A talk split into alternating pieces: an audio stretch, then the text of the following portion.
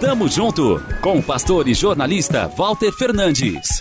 Reflexão e parceria na caminhada cristã. Tamo junto, tamo junto, tamo junto, tamo junto, tamo junto.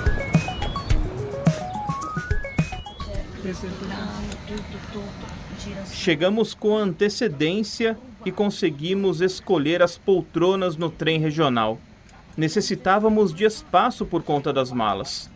Assentos azuis, alguns tons mais escuros do que os olhos de Slava. Com duas sacolas nas mãos, uma bolsa média bege e uma caixinha de papelão com doces para a neta Violeta, a senhora de 71 anos acomodou-se do lado esquerdo do vagão. Cabelos curtos e loiros, corvinho nas unhas, lápis e rímel para valorizar o olhar, elegantemente vestida para um dia de calor em Nápoles.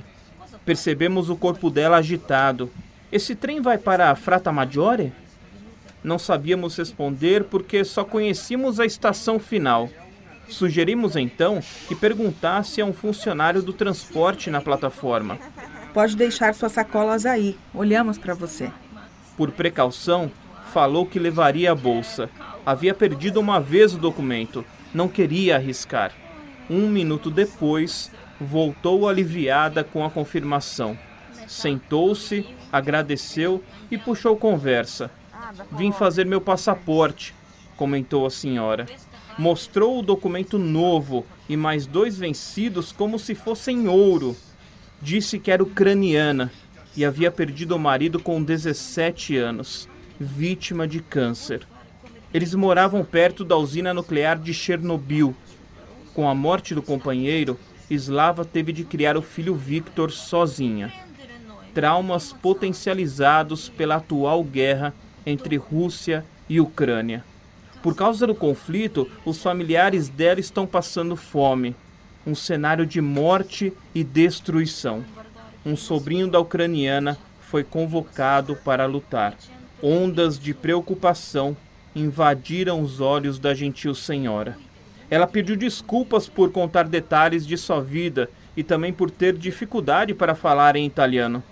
Um oceano de lágrimas invadiu o vagão. Continuamos. Sim, entendemos o que disse e acreditamos em um Deus que se importa, nos ama e cuida da gente. Ele te ama. Slava concordou enquanto esfregava um pedacinho de papel nos olhos, tentando estancar a dor há 16 anos, encontrou refúgio na Itália. Trabalha como cuidadora numa casa de família para ajudar no sustento do lar. Cerca de 15 minutos depois, nos despedimos. Posso dar um beijo em vocês? Com o rosto encharcado de gratidão, Slava deixou a poltrona azul e veio ao nosso encontro.